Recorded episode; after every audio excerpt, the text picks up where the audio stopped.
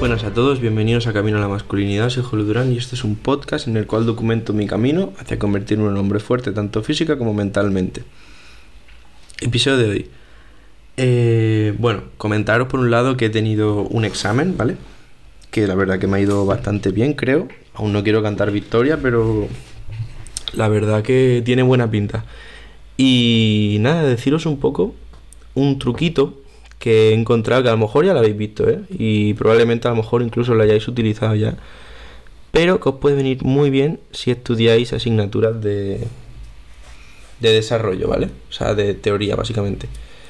Eh, es usar el chat GPT para hacerse preguntas.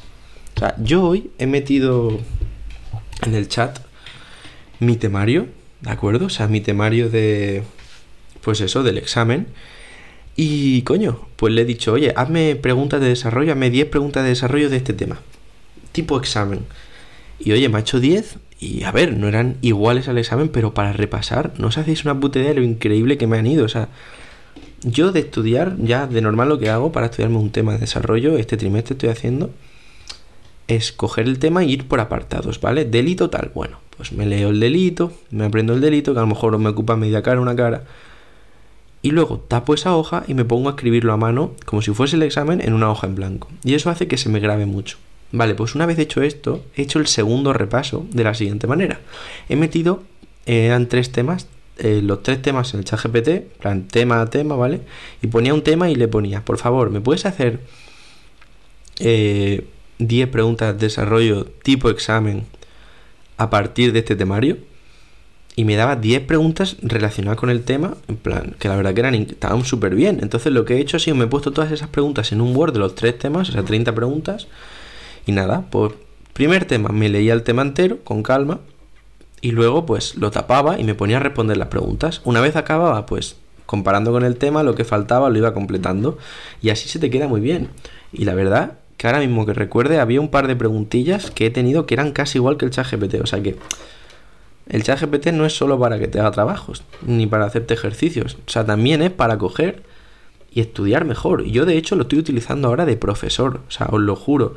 Es increíble. Si hay cosas que no entendéis, obviamente hay que coger con pinzas lo que dice, pero muchas veces te lo dice muy bien. O sea, yo había cosas, ahora estoy estudiando derecho financiero, que la verdad que me está encantando, me está flipando el temario.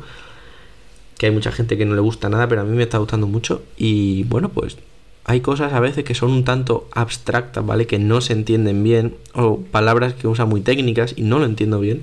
Entonces lo que hago es meter en el chat GPT el, el texto y le digo, por favor, ¿me puedes explicar esto de una manera simple y con un ejemplo? Y la verdad que es acojonante, ¿eh? O sea, es acojonante lo bien que lo explica. O sea que yo recomendaría de verdad, si tenéis asignaturas de desarrollo y no entendéis alguna cosa o queréis que os quede algo mejor, más claro, usar el chat GPT para eso, preguntarle las dudas. Y luego también para los exámenes que os he dicho. E incluso también hace tipo test. O sea, tú le pones un temario y te dice, le dices, hazme un examen tipo test en base a este temario. Y te lo hace. Te lo hace. Yo no lo he usado nunca, pero tengo algún colega que sí lo ha usado y para repasar, oye, va de puta madre. O sea, afianzas conceptos de una manera pues, diferente y parecida al examen, que al final es lo que lo que vale la pena, yo creo. Es como los exámenes de, inglés de Cambridge y todo esto. Tú te los preparas haciendo modelos de examen, haciendo y haciendo y haciendo. Al fin y al cabo, si quieres hacer bien un examen de, de desarrollo, lo mejor que puedes hacer es practicar ese examen. ¿Y el examen cómo se practica? Pues poniéndote con una pregunta en blanco a responderlo sin ningún tipo de ayuda. Y así se te graba mucho más en la cabeza. Así que nada, este es el consejo de hoy. Y espero que os vaya súper bien, ¿de acuerdo? Así que nada, hasta luego.